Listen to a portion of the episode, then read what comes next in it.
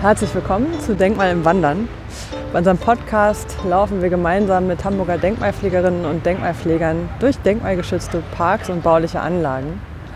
Und nachdem wir uns das letzte Mal entlang des Wallrings durch den dichten Autoverkehr der Innenstadt geschlagen haben, bin ich total froh, dass wir heute mal wieder in einer Parkanlage stehen.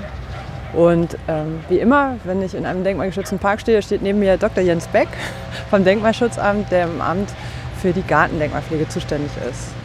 Und guten Morgen, Jens. Moin, Christina. Ich stockte gerade, weil hinter uns sofort ein Laubbläser anfing, die Idylle zu zerstören. Aber so ist es, da müssen wir heute mit leben. Und ein paar Autos höre ich leider auch.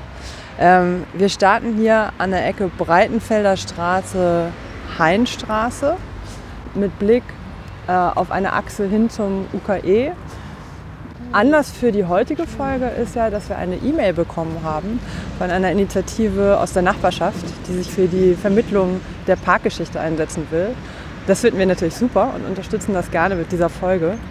Und ich muss ehrlich sagen, auch wenn ich diesen Park schon sehr lange kenne, weil ich hier schon als Kind gespielt habe, ich wusste bis vor kurzem gar nicht, dass es ein Denkmal ist. Aber das wirst du uns sicherlich gleich erläutern.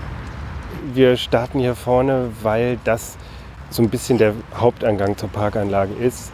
Der Eppendorfer Park ist ein geschichtlich sehr vielschichtiges Denkmal und ist eigentlich nicht zu denken ohne die Entstehung des Krankenhauses. Und hier an dem Punkt, wo wir stehen, sieht man schon, es gab früher mal die Idee, die Heinstraße bis zum Krankenhaus durchzuführen. Oder es war sogar zeitweise eine befahrbare Straße. Das ist erst nach dem Krieg geändert worden. Und man sieht hier schon, dass die Anlage eine Repräsentationsfunktion auch für das Krankenhaus hat und für dieses riesige Krankenhausgelände so eine Art schmückendes Vorfeld bildet. Dabei fällt mir ein, ich habe mal im Medizinhistorischen Museum im UKE, was übrigens auch immer ein Besuch wert ist, habe ich mal so ein historisches Foto gesehen, wo man diese ganz lange Achse sieht, also ein Schwarz-Weiß-Bild von von der Heinstraße bis zum Haupteingang mit, ich glaube, noch so ein bisschen Bäumen links und rechts. Und da war genau. ich ganz beeindruckt, dass man diesen weiten Blick hat, den man heute ja gar nicht mehr so wahrnimmt in Eppendorf. Weil Richtig. So viel es gab hier ursprünglich auch wirklich eine Allee auf das Krankenhaus zu. Das ist dann alles verändert worden. Aber man sieht ja auch dem alten Hauptgebäude an, das hat so eine schlossartige Architektur. Und ursprünglich, wir können ja mal etwas darauf zugehen, ja, war dieser halbrunde Platz vor dem Haupteingang auch mit einem riesigen Blumenbeet gestaltet das ist heute so ein bisschen verschwunden und zugeparkt. Vielleicht kriegt man das mal wieder. Aber der Gedanke, so eine ähm, Hauptachse auf den Mittelteil des Krankenhauses zu entwickeln, das zeigt schon, dass es hier vor allem darum geht, eine eher repräsentative Grünanlage zu schaffen und nicht in unserem Sinne eine Parkanlage, die zum Beispiel zum Spielen genutzt war. Ein anderer Grund war noch, dass natürlich in dieser Zeit, also wir sind wieder in der zweiten Hälfte des 19. Jahrhunderts, der Ortsteil Eppendorf sich langsam entwickelte und zu einem gehobenen Wohngebiet ausgebaut wurde. Und repräsentative Grünanlagen haben natürlich diese Art der Stadtentwicklung noch unterstützt. Das sieht man auch am Innocentia Park zum Beispiel in Roten Baum. Da wurde ja auch die Grünanlage genutzt, um sozusagen dieses Wohngebiet aufzuwerten. Und das war hier genauso. Der Eppendorfer Park war 1890 eröffnet, sollten wir vielleicht noch sagen der größte dieser sogenannten Quartiersparks, die also wirklich dazu gedacht waren, dass die anliegende Bevölkerung hier spazieren gehen sollte. Mehr fand hier aber nicht statt. Es war noch keine Volksparkanlage, wie sie dann nach 1900 angelegt worden ist. Also noch kein Versuch, sozusagen hier ein vielseitiges Naherholungsgebiet zu schaffen, sondern eher Repräsentation im Stadtraum. Und ich muss dazu kurz sagen, wir kommen jetzt, wir sind jetzt hier gerade bis zum Ende dieser mittigen Allee, die keine Allee mehr ist, geschritten. Das Einzige, was hier so ein bisschen Allee-Charakter hat, sind diese schönen ähm, Lampen. Ich glaube, die sind aus den 50ern. Das sind diese Pilzleuchten, die dein Kollege Christoph Patsch so verehrt. Richtig. Und jetzt sind wir hier angekommen und gucken auf den Haupteingang des UKEs. Wann ist das denn eigentlich gebaut worden? Uh, das ist so Mitte des 19. Nein, nein, nein.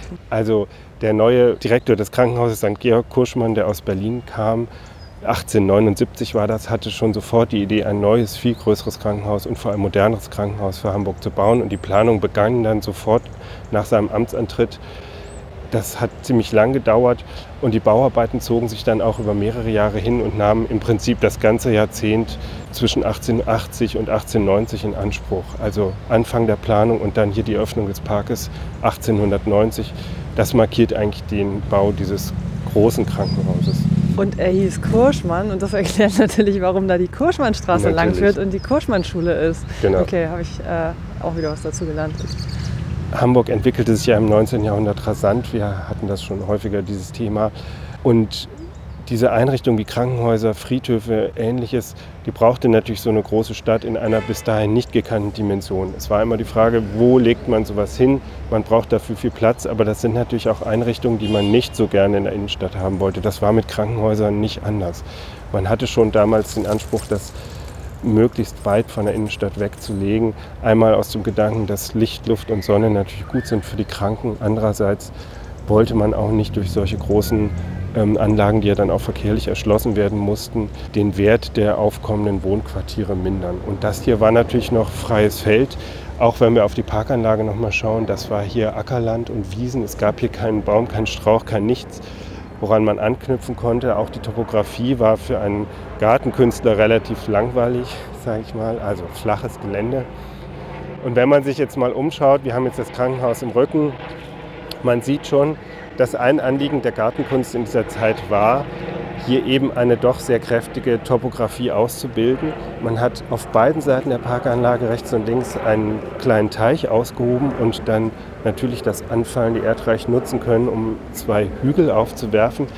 Auf der linken Seite, das ist jetzt die Nordostseite, war ein Hügel, der mit so einer kleinen Grotte verziert war und oben eine Pergola hatte und dann auch mit Blumen und ähm, anderen Pflanzungen geschmückt war. Und auf der rechten Seite, das ist da hinten, da gehen wir gleich mal hin, das ist dann Südwesten. Da wurde ein Hügel aufgeworfen, auf dem oben so ein Pavillon stand, so ein bisschen so eine Holzarchitektur. Es heißt immer Schweizer Hausstil. Ja, also so eine Holzarchitektur. Und diese topografischen Erhebungen, das war ein wesentliches Element der Gartenkunst der Zeit. Man wollte ja landschaftliche Elemente in diesen Parkanlagen haben und darum spielte das eine ganz große Rolle. Aber das bedeutet, es war so eine Mischung aus einmal gerade Achse durch, was ja nicht sehr landschaft oder nicht sehr natürlich ist, aber dann auch gleichzeitig wieder ganz vielen Elementen aus dem englischen Landschaftsgarten mit Hügeln und Sichtachsen und äh, ganz bewusst gesetzten Bauwerken, die man schön finden sollte. Richtig. Und man hat sich damals eben an dem, diesem Nebeneinander von Geometrie und landschaftlichem Stil nicht gestört. Es gibt den Begriff des gemischten Stiles, der eigentlich die Gartenkunst in der zweiten Hälfte des 19. Jahrhunderts beherrscht. Das ist hier vielleicht ein bisschen zu viel, diese Anlage als im gemischten Stil zu bezeichnen. Dazu sind die geometrischen Elemente zu gering, aber immerhin hat man sich daran nicht gestört oder das nicht als Gegensatz empfunden. Vielleicht nochmal zu dieser Idee, dass man hier durchfährt.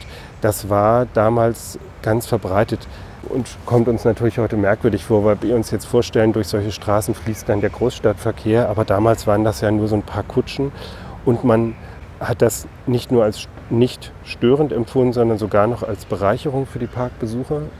Und man hat ja auch daran gedacht, wie bewegen sich die Menschen in der Stadt. Auch die Leute, die zum Beispiel in Kutschen durch die Stadt fuhren, sollten ja ein abwechslungsreiches Ich fuhr hier gerade so ein E-Roller an uns genau, vorbei. die E-Roller heute. Und man hat diese, äh, diese Wege dann auch durch Parkanlagen durchgeführt. Das war noch beim Stadtpark in Winterhude so, dass es da diese Korso-Straßen gab, wo man also wirklich auch dann mit den ersten Autos durch den Park fahren sollte. Kommt uns heute komisch vor und bringt auch Probleme. Aber in der zweiten Hälfte des 19. Jahrhunderts war das einfach noch kein Gegensatz. Da waren Autos in dem Sinne auch noch nicht ein störendes Massenphänomen, sondern eher, ein, genau. eher eine interessante neumodische Entwicklung. Es hat ja auch so was Malerisches hier, wenn hier Pferde durchreiten oder eben Kutschen durchfahren. Und trotzdem, der Rest des Parkes war ja den äh, Spaziergängern vorbehalten und man muss immer wieder sagen, damals konnte man auch nur spazieren gehen. Natürlich war es nicht erlaubt, die Rasenflächen zu betreten, Blumen zu pflücken, Ball zu spielen oder irgend so etwas. Diese Parkanlagen waren nur und das setze ich jetzt aber in Anführungsstrichen nur zum Spazierengehen da. Also rein kontemplative Anlagen. Deshalb reden wir auch immer vom repräsentativen Grün. Es ging einfach um Schmuck. Es ging um eine ganz niedrigschwellige Form der Erholung, würden wir heute sagen. Aber mehr war in diesen Parkanlagen tatsächlich als Nutzung nicht vorgesehen. Mhm. Das wurde damals in dieser Zeit auch schon kritisiert. Wir hatten das, glaube ich, im Bergedorfer Schlosspark auch schon. Wir kommen vielleicht noch mal auf die Personen, die sich sehr an dieser ja, schlechten Nutzbarkeit der Anlagen gestoßen haben, Alfred Lichtwag und auch Fritz Schumacher. Aber vielleicht gehen wir jetzt erstmal in die eine Hälfte der Parkanlage hinein und schauen uns jetzt mal die Gestaltung des 19. Jahrhunderts an. Dann gehen wir jetzt hier rechts, also das Krankenhaus im Rücken, gehen wir rechts auf diesen Weg, der gepflastert ist. Ja, aber nur bis hier. nur bis hier. Ein wesentliches Element dieser Parkanlagen waren immer die dichten Randpflanzungen. Und ich finde, das sehen wir hier vor uns ganz schön. Der Eppendorfer Park hat heute immer noch eine unglaublich artenreiche und vielfältige Randpflanzung, die den Verkehr, aber auch die restliche Stadt so ein bisschen ausgrenzt und den Park nach innen abschirmt. Das war auch ein ganz typisches Merkmal. Man wollte ja dem Besucher den Eindruck vermitteln, tatsächlich in einer Landschaft zu stehen und nicht in der Stadt zu sein. Darum war es ganz wichtig, erstens die Ränder abzugrenzen durch dichte Pflanzung und hier im Eppendorfer Park kommt noch dazu, dass man auch mit der Topografie versucht hat, hier die Ränder so wallartig zu formen, sodass man also wirklich so eine Binnenorientierung hat. Das heißt, ich kann nicht nach außen schauen, sondern habe hier immer diese dichten Zierstrauchpflanzungen. Aber nach innen, das sehen wir hier schon, ergeben sich dann immer wieder Durchblicke auf diese Hügel, auf die Teiche und so weiter. Und man hat dadurch das Gelände eigentlich sehr gut ausnutzen können, denn es gibt einen relativ langen äh, Umgangsweg, auf dem man eben spazieren gehen kann. Und entlang dieses Weges ergeben sich dann immer wieder verschiedene Partien und Eindrücke vor uns. Zum Beispiel äh, ist jetzt so ein Kiefernbestand. Der Eppendorfer Park hat immer noch eine große Anzahl von Koniferen. Das ist auch bemerkenswert, weil die vor allem in der Nachkriegszeit so ein bisschen diskreditiert und aus Anlagen rausgeschlagen wurden. Aber hier ist das noch sehr schön erhalten. Hier sehen wir jetzt auf der linken Seite diese ausgeprägte Topografie, die natürlich künstlich geschaffen wurde. Ich finde ganz fantastisch dieses fast tiefe Tal, wo unten dann der kleine Teich liegt und gegenüber dieser aufgeworfene Hügel, wo man früher den Pavillon platziert hatte, der heute leider nicht mehr besteht. Ich wäre übrigens dafür, solche Elemente wieder aufzuführen, nicht im Sinne einer Rekonstruktion, aber hier könnte man doch mal so ein neues kleines Gebäude hinstellen. Damit man einfach auch versteht, wie es mal angelegt war. Ne? Ja, ich muss noch mal daran erinnern, das, was wir jetzt tun, dieses langsame Schlendern und Schreiten, das war tatsächlich die einzige Nutzung, die in diesen Anlagen möglich war. Dann konnte man sich noch mal auf eine Bank setzen und ein Butterbrot auspacken. Das war aber dann schon alles. Das heißt, also diese Spielplätze, die auf der anderen Seite sind, die sind alle sozusagen erst im Nachhinein gekommen. Ne? Ja, genau. Als Otto Linde dann äh, der Gartendirektor von Hamburg wurde, 1914, aber er hat ja erst nach dem Ersten Weltkrieg richtig angefangen, also ab 1918. Da hat er viele von diesen kleineren Parkanlagen auch umgestaltet. Ähm, hier in Eppendorfer Park hat er nicht so stark in die Gestaltung eingegriffen, aber er hat immerhin aus dem nördlichen Teich ein Planschbecken gemacht und damit im Prinzip die Nutzung durch Kinder zum Spielen für die Nordhälfte festgeschrieben. Das ist bis heute ja so geblieben. Mhm. Der große Spielplatz ist auf der Nordhälfte und auch der Bauspielplatz. Hier im Süden da kann man natürlich auch heute rodeln oder hier mit dem Fahrrad fahren. Als Kind ist das, glaube ich, erlaubt. Aber die Spieleinrichtungen sind eben alle im nördlichen Teil. Wir sind jetzt hier ganz an der Südwestseite und haben hier den längsten Blick durch die Anlage. Wenn man die Bleiben Äste der Bäume hier. noch ein bisschen beschneiden würde, hätten wir jetzt einmal hier so eine ganz große Sicht bis in die Nordhälfte der Anlage. Und hier sieht man sehr schön, wie elegant die Topografie hier geführt ist, wie sanft hier die Hänge geformt sind und den Blick dann in die Tiefe ziehen. Mhm. Ganz fantastisch. Ich verstehe mal gar nicht, warum das äh, später so kritisiert worden ist, als zu kleinteilig, zu niedlich, zu hübsch auch. Ich finde, wenn man solche Anlagen anschaut, dann sieht man eigentlich, was für eine Qualität das 19. Jahrhundert da geschaffen hat. Mhm. Es tut einfach gut. Ne? Es tut der Seele ja. gut. Ich nehme mal an, dass auch viele Patienten aus dem Krankenhaus äh, hin und wieder hier mal, wenn sie denn überhaupt so weit laufen können, aber hier auch mal eine Runde drehen. Eben ist auch einer mit zwei Krücken an uns vorbeigekommen. Also ja. es ist sozusagen auch nochmal so ein bisschen Naherholungsfläche für die, für die äh, Kranken. Ne? Ja, das war übrigens auch eine ursprüngliche Absicht. Man wollte tatsächlich, dass die Patienten des Krankenhauses hier auch äh, Kontakt hatten mit der ortsansässigen Bevölkerung und auch die vielen Stifte, die hier nach und nach im Umfeld des Krankenhauses entstanden sind. Auch deren Einwohner sollten sich hier mit der immer stärker zunehmenden Wohnbevölkerung treffen und vermischen. Das war von Anfang an so gedacht. Mhm. Das ist eigentlich ein sehr moderner Gedanke. Ja, absolut. Damit wollte man natürlich auch dieses Stigma, was oft ja Krankenhäusern anhaftet, so ein bisschen versuchen abzumildern. Klar, was, was noch aus der Zeit von Pest und Cholera kam, wo man sich möglichst weit ferngehalten hat von Genau. allem, was krank war. Wir stehen übrigens immer noch auf der Südseite und wenn wir uns einmal umdrehen, gucken wir auf einen schönen Backsteinbau. Ich glaube, der ist von Fritz Höger, oder? Kann das sein? Ja, richtig, die Schule äh, von Verzöger. Hier rechts übrigens, wo diese Schulneubauten sind, da hatte Otto Linne auf dem sogenannten Martini-Platz einen großen Spielplatz noch geplant, der dann leider nach dem Krieg verschwunden ist und bebaut wurde. Mhm. Da sind wir wieder bei diesem Thema, dass in der wachsenden Stadt einfach die grünen Flächen, Grünanlagen allgemein schrumpfen und so auch die Spielplätze. Genau. Und damit natürlich der Nutzungsdruck auf die bestehenden Anlagen immer weiter zunimmt. Wir gehen jetzt weiter Richtung Breitenfelder Straße, aber eigentlich wollten wir noch auf den Hügel gehen, der linke Hand liegt. Darum müssen wir einmal scharf links abbiegen. okay. Ein Prinzip des Landschaftsgartens ist ja auch, dass man Dinge schon lange sieht, aber nicht direkt dahin kommt und manchmal auch die Wege erst suchen muss, die dahin führen. Und das ist hier genauso.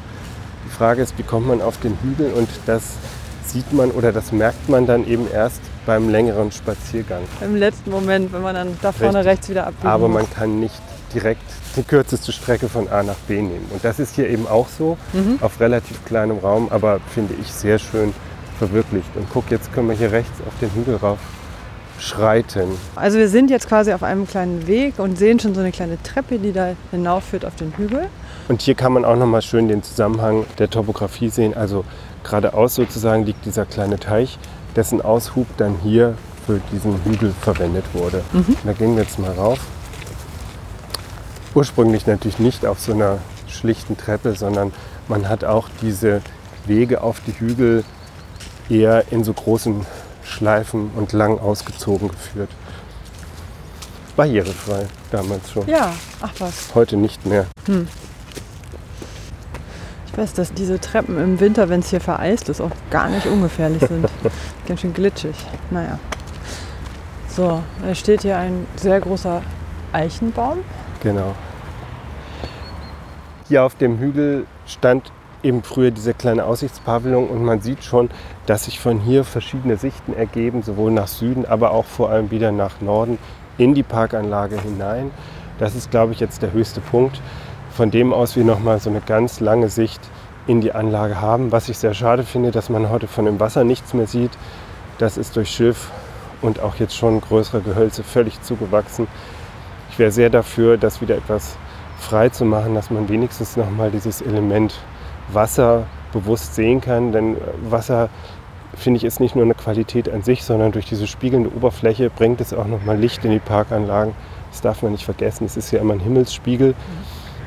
Und das finde ich auch eine wichtige Funktion von Teichanlagen. Ja, und Wasser ist, wie wir wissen, ja auch die Seele eines Gartens. Sehr schön gesagt. Kleine Referenz an unsere Folge rund um die Grindelhochhäuser.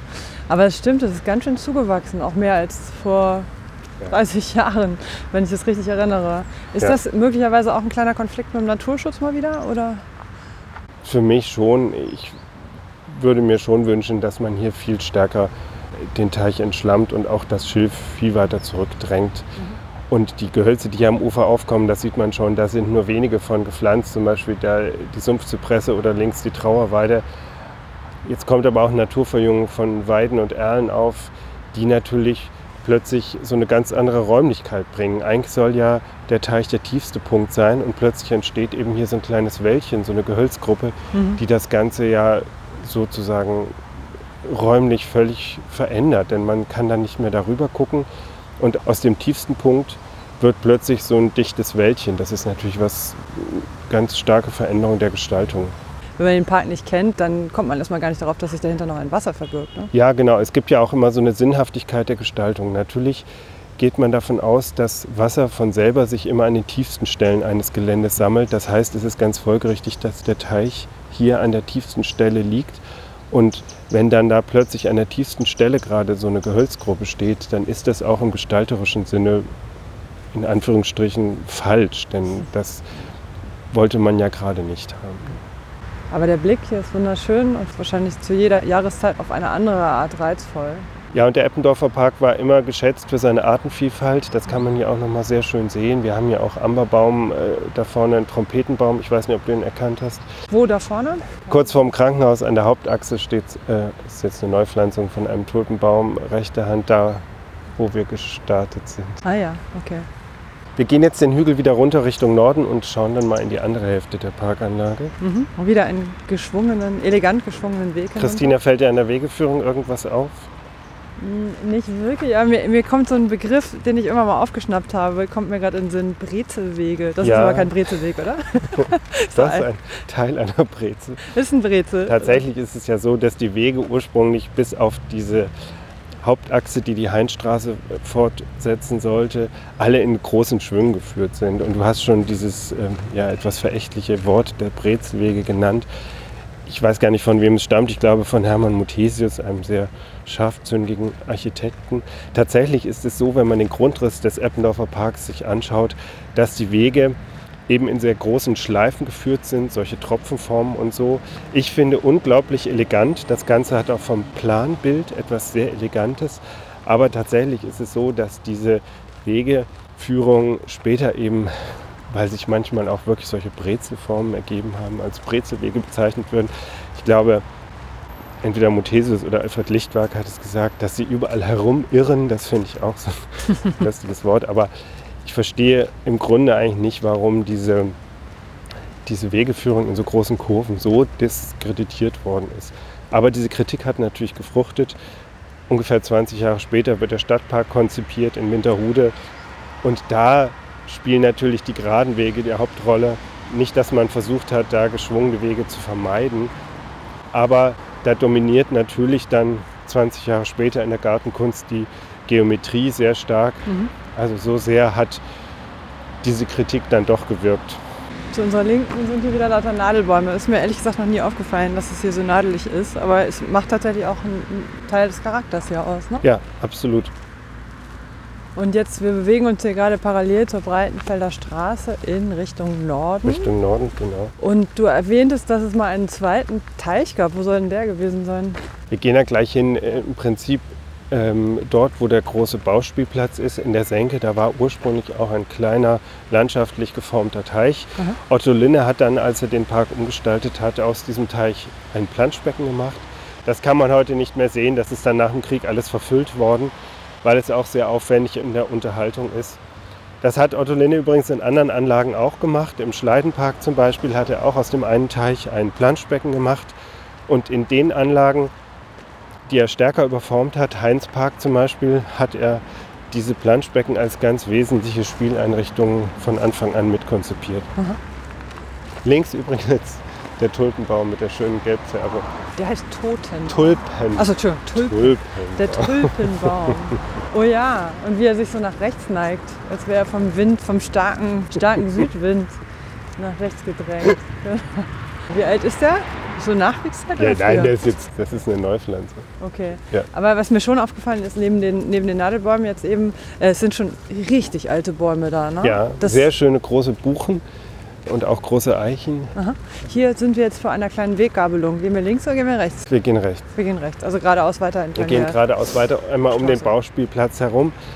Zum Thema Spielplätze wäre zu sagen, dass ich Spielplätze auch in historischen Anlagen überhaupt nicht störend finde. Aber was ich störend finde, das sieht man hier, wenn diese Anlagen eingezäunt werden müssen. Weil das auch wieder die Räumlichkeit sehr stark verändert. Ich verstehe, dass es notwendig ist, solche Anlagen einzuzäunen, aber du siehst hier sehr schön, was passiert. Damit man den Zaun nicht so sieht, wird er dann bepflanzt. Dann kommen, weil die Pflege schwierig ist, da weitere Gehölze durch Eigenverbreitung auf und schon hat man wieder aus so einem Element, was eigentlich durchsichtig sein sollte, so ein räumlich abschirmendes Element gemacht, was dann wieder die Gestaltung einer Anlage noch kleinteiliger macht. Mhm.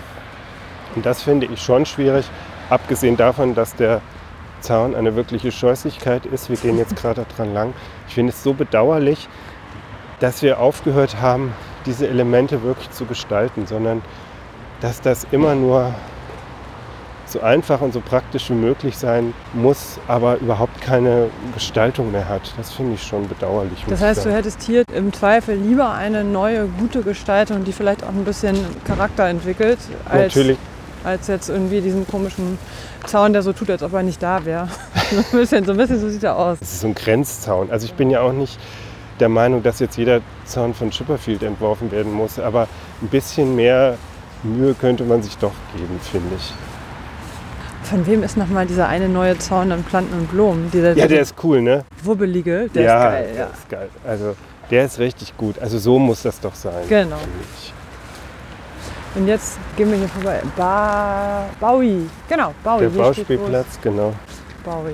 Wie gesagt, Spiel hat hier an der Stelle schon eine lange Tradition. Fast 100 Jahre wird jetzt hier gespielt. Das ist auch richtig so und muss sich auch fortentwickeln.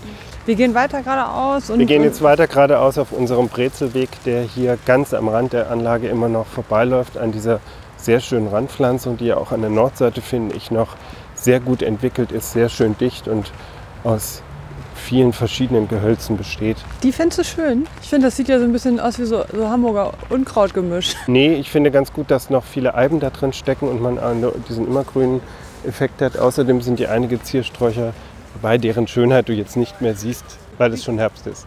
Wir biegen jetzt hier mal links ein auf den Zum Spielplatz. zum Du wolltest Spielplatz. doch wissen, wo das Planschbecken war. Wir gehen jetzt mal an die tiefste Stelle hier Mhm. und versuchen uns das nochmal vor Augen zu führen. Genau, gehen hier über so einen Kopfsteinpflasterweg. Ja, Ist der alt? nee, das Pflaster ist alt, aber der Weg ist hier. Das ist auch hier Feuerwehrzufahrt oder Ah, Rettungszufahrt für okay. diesen Bauspielplatz. Wir gehen jetzt hier gerade zu auf so einen grünen Hang. Das war auch ein super Rodelplatz. Also wenn es mal geschneit hat, was ja immer noch mal vorkommen kann, das war wirklich immer der beste Platz. Ja, also wir stehen jetzt hier an der tiefsten Stelle des nördlichen Teils. Man sieht, hier sind auch noch Entwässerungsanlagen. Also hier war tatsächlich der zweite Teich, der dann als Planschbecken umgestaltet wurde. Und auch wie auf der Südhälfte wurde der Aushub des Teiches hier zu einem zweiten Hügel aufgeworfen. Hier stand kein Pavillon, sondern da war in dem Hügel so eine Grottenarchitektur eingelassen, die auch so ein bisschen Wetterschutz bieten sollte. Und obendrauf war eine bepflanzte Pergola, also auch nochmal so ein zierendes Element. Das muss sehr schön ausgesehen haben. Ich bin fast überzeugt, dass diese Grotte noch da ist. Ich glaube nicht, dass man die abgebrochen hat, sondern dass man die nur verfüllt hat. Also wenn man hier mal graben würde, dann findet man vielleicht noch was. Das wäre ja auch mal so ein Projekt. neben, Ja. neben dem Wiederaufbau auf Ja, der anderen Seite. genau. Hinter uns der Spielplatz, der natürlich sich jetzt auch ähm, verändert hat. Spielgeräte werden ja turnusmäßig ausgetauscht. Das finde ich auch kein Schaden. Ähm, ich finde immer, dass in historischen Anlagen man ein bisschen drauf gucken kann, dass die Farbgebung nicht allzu schrill ist. Mhm. Ähm, natürlich lieben Kinder bunte Spielgeräte, aber ich finde, der hier ist eigentlich ganz gut gemacht und relativ zurückhaltend und trotzdem gut benutzbar und bietet den Kindern doch sehr viel. Mhm. Sieht doch so aus, als ob er so verschiedene Altersgruppen anspricht und nicht nur die ganz kleinen. Ja. Was mir bei der Grotte nochmal einfällt, also eigentlich waren ja Grotten eher so ein Gestaltungselement bei Privatgärten. Ne? War das normal, dass das auch mal in einem öffentlichen Ja, Park war? Da hat man schon auch drauf Wert gelegt, solche doch relativ teuren Arch- Kleinarchitekturen aufzuführen. Ähm, ich glaube eher, dass es umgekehrt war. Das ist schon eine Sache, die in der Gartenkunst eine lange Tradition hat, aber im 19. Jahrhundert dann erst in kleinere Privatgärten übernommen wurde. Das konnten sich ursprünglich ja wirklich nur sehr, sehr wohlhabende Leute leisten. Aha. Und da waren Grotten im 18. Jahrhundert eigentlich eher, also keine Ausnahme, aber so Einzelelemente. Aber im 19. Jahrhundert kam das dann im Prinzip in jede Anlage. Auch in Hamburg gab es ja mehrere Grottenarchitekturen, nicht nur hier an der Stelle. Gibt es eigentlich noch historische Fotos von diesen von dir erwähnten Teichen, vom späteren Planschbecken und so weiter? Ja, die gibt es schon, allerdings wenig aus dem 19. Jahrhundert, dann eher aus den 20er Jahren. Aha. Ich würde jetzt gern den Umgangsweg weitergehen, Ja. weil wir da zu einer weiteren wesentlichen Einrichtung dieser Parkanlagen kommen, nämlich zu dem ehemaligen Toilettenhäuschen. Das heißt, wir gehen jetzt wieder, Wir gehen wieder auf den Umgangsweg. lassen den Spielplatz Ja. zu unserer Linken und umrunden ihn auf einer weiteren Brezelverschlungenheit. Ach ja. Brezelwege war eher ein, ein Kampfbegriff sozusagen. Ein Kampfbegriff. Vielleicht könnte man noch erinnern, Alfred Lichtberg hat sich daran ja auch sehr gestoßen, an dieser eben, wie er fand, viel zu künstlichen Gestaltung. Und ich finde schön, er hat immer die Moorweide als lobenswertes Gegenbeispiel aufgeführt. Die Moorweide war ja einfach eine Wiesenfläche ohne irgendwas, ohne eine Gestaltung im eigentlichen Sinne. Und gerade das hat er immer so angepriesen als Vorbild für diese Volksparkanlagen. Mhm. Das finde ich so interessant. Und er hat damals schon gesagt, man sollte den Leuten viel mehr eigentlich freie Flächen anbieten, die sie sich selbst aneignen können. Er hat das natürlich anders formuliert, aber er hat immer von dem Getummel auf der Moorweide und auch auf dem Heiligen Geistfeld übrigens gesprochen. Aha. Und für ihn war das immer so der Höhepunkt der Freiraumnutzung. Ja. Und ich musste so daran denken, als vor einigen Jahren ähm, in Berlin das Tempelhofer Feld freigegeben wurde, wo ja auch dann die Gartenarchitekten gesagt haben, ach, da ist doch gar nichts. Mhm. Und trotzdem sind die Leute auf diese Fläche geströmt und haben sie gestürmt sozusagen und sich auch an den Betonpisten nicht gestoßen. Also gerade die Abwesenheit von Gestaltung, die scheint ja da den Reiz ausgemacht zu haben. Und so ein Stück weit hat Alfred Lichtwag das ja auch schon formuliert. Das finde ich immer wieder bemerkenswert. Das ist eigentlich das Gegenteil von dem, was Schumacher gemacht hat. Ne? Denn Schumacher hat ja, ja eigentlich gesagt, die Leute brauchen, brauchen ganz genaue Anweisungen, wo sie was zu machen haben. Ne? Ja, richtig. Auf der einen Seite, auf der anderen Seite hat er ja auch im, im Stadtpark dann die große Festwiese als einfach großen offenen Raum konzipiert und gesagt, da kann jeder machen, was er tut. Aber er hat dem Ganzen natürlich einen festen Rahmen geben wollen. Also Anarchie war, glaube ich, Schumacher immer ein Graus. Ja. Und Tummelei. Weil dieser genau. Begriff des Tummelns, den muss man irgendwie mal wieder, wieder viel stärker ja, äh, etablieren. Also, genau. Tummelt euch.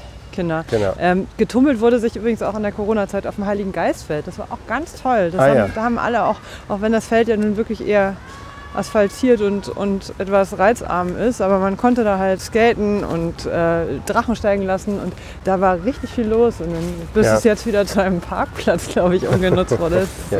zum Rollen. Okay, aber wir gehen jetzt hier weiter den. Man sieht schon das Toilettenhäuschen. Wir gehen auf das ehemalige Toilettenhäuschen jetzt zu, ungefähr 1895 entstanden. Damals waren diese sanitären Einrichtungen ganz, ganz wichtig, auch in so kleinen öffentlichen Parkanlagen. Und in vielen Hamburger Anlagen finden wir das noch. Heute manchmal zu Cafés umgenutzt, so wie im Immenzentia Park oder Eimsbüttler Park. Mhm. Hier ist es jetzt von so einem kleinen Bürgerverein genutzt, der hier, glaube ich, kleine kulturelle Veranstaltungen durchführt und so etwas. Das Bürgerhäuschen Eppendorf Wer weiß, ob es eines Tages Bürgerinnenhäuschen Eppendach heißen wird. ich finde es super, weil sonst sind solche Orte ja auch manchmal einfach ein bisschen tot und vergessen und, und die Bausubstanz wird immer schlechter. Und hier wird es hoffentlich regelmäßig so ein bisschen instand gehalten und gepflegt. Ne? Ja, und man sieht eben auch hier, jetzt sind wir nochmal bei dem Zaun, wie viel Mühe man sich damals auch architektonisch mit solchen kleinen Nebengebäuden gegeben hat. Und das waren eben nicht einfach nur wie heute solche Container oder irgend so etwas, sondern man hat sich damals auch wirklich bemüht, dem eine Form, eine Gestaltung zu geben, dass wir das heute vielleicht auch zu historistisch finden oder eine Zeit lang als zu historistisch empfunden wurde. Dafür können diese Objekte ja nichts, aber ich finde immer wieder bemerkenswert, dass man sich überhaupt so viel Gedanken darum gemacht hat. Mhm. Auch natürlich hier im Umfeld des Krankenhauses. Passt ja auch von der Backsteinarchitektur ganz schön, ja. so ein kleines Extra-Element. Ne? Ich finde, wir lassen jetzt das Bürgerhäuschen nochmal zu unserer Rechten liegen und spazieren jetzt nochmal die Achse zurück. Genau, wir gehen jetzt nochmal auf den Haupteingang des Krankenhauses zu, äh, kommen vielleicht nochmal ganz kurz auf die aktuelle Situation. Der Eppendorfer Park hat den Vorteil, dass er ganz streng eingegrenzt ist. Darum kommt auch niemand auf die Idee, jetzt hier plötzlich Teile herauszubrechen und zu bebauen oder so. Aber im Umfeld verändert sich eben doch sehr viel. Vor allem der Verkehr ähm, fordert immer noch neue Anlagen. Hier zum Beispiel auf dieser Fläche, wo früher das große Blumenbeet lag. Da war vor kurzem die Diskussion, das alles zu verändern zugunsten einer großen Busaufstellfläche. Und oh. dagegen haben wir natürlich schon protestiert. Die Vorstellung, dass hier ständig parkende Busse, wo die Busfahrer Pause machen müssen, vor dem Krankenhaus stehen und genau diesen Blick natürlich dann verstellen, die hat uns doch Kummer bereitet. Und wir haben dann darauf gedrängt, dass diese Pausenflächen an die Seiten verlegt werden. Dann war noch das Thema Radwege durch den Park und am Park lang. Dafür hätte man an der Südseite natürlich auch wieder Flächen in Anspruch nehmen müssen. Darum wird jetzt versucht, die äh, Veloroute hier vor dem Krankenhaus lang zu führen und so weiter. Aber diese Verkehrsansprüche, die bedrängen den Park im Umfeld immer noch, muss man sagen. Mhm. Klassischer aktueller äh, Konflikt, irgendwie Richtig. Verkehr gegen Natur. Ich finde es toll, dass ihr euch da immer wie die wie die Löwenmütter vor, vor eure Denkmäler und Parkanlagen werft. Das beruhigt sehr. Wir können diesen Blick auf das Krankenhaus, auf diesen, die alte große Achse, können wir damit umso mehr genießen.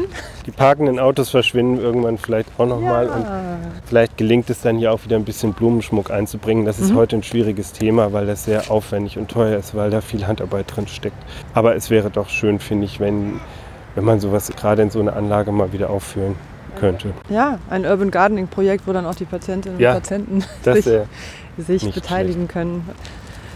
ich habe mich ja gefragt auf dem Weg hierher, was ist denn hier überhaupt noch denkmalwürdig? Und du hast so viel auch erwähnt, was hier mal war und was man noch so erahnen kann. Ich habe das Gefühl, dass hier ganz viel Potenzial steckt, was so Geschichtsvermittlung, aber auch historische Bilder und so weiter angeht. Also dass man einfach auch nochmal wieder zugänglich macht, was hier mal alles war. Ja, aber auch was davon noch erhalten ist. Das ist Aha. doch ziemlich viel, würde ich sagen. Ja.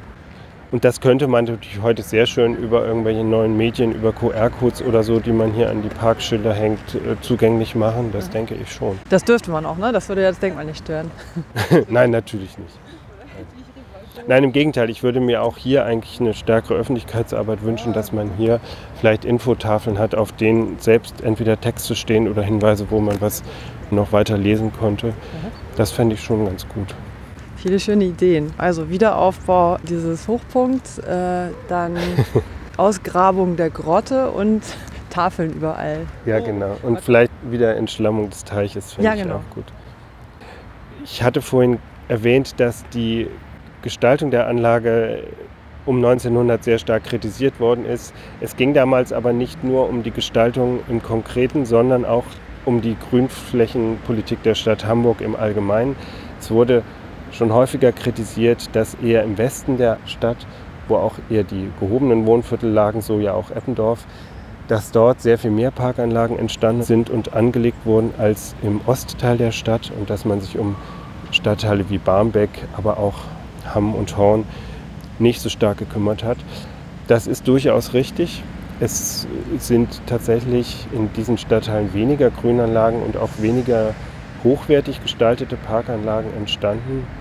Otto Linne hat ja dann versucht, mit dem Hammer Park, also gerade für Hamm, äh, einen Stadtteilpark zu entwickeln. Aber das ist ein, das ist ein Thema, was wahrscheinlich bis heute wichtig ist. Ne? Also ich habe ich hab das Gefühl auch, es wird naturgemäß mehr Wert auf die zentralen Anlagen ge gelegt und man guckt eher, wahrscheinlich fließen dann auch eher die Etats dahin. Ich glaube, es ist wichtig, immer wieder sozusagen das ins Bewusstsein zu rufen, dass alle Stadtteile da auch gleichermaßen bedacht werden müssen. Übrigens auch von unserem Podcast. Richtig. Wir haben ja, das, ja, es ist mir jetzt auch nochmal wichtig zu sagen, wir sind ja jetzt sehr, sehr viel in zentralen Lagen unterwegs gewesen und das hatte aber auch eher so ein bisschen den Hintergrund, dass wir dachten, äh, wir wollen das Format bekannter machen und das ist gut, wenn es erstmal ein bisschen zentraler zugänglich ist.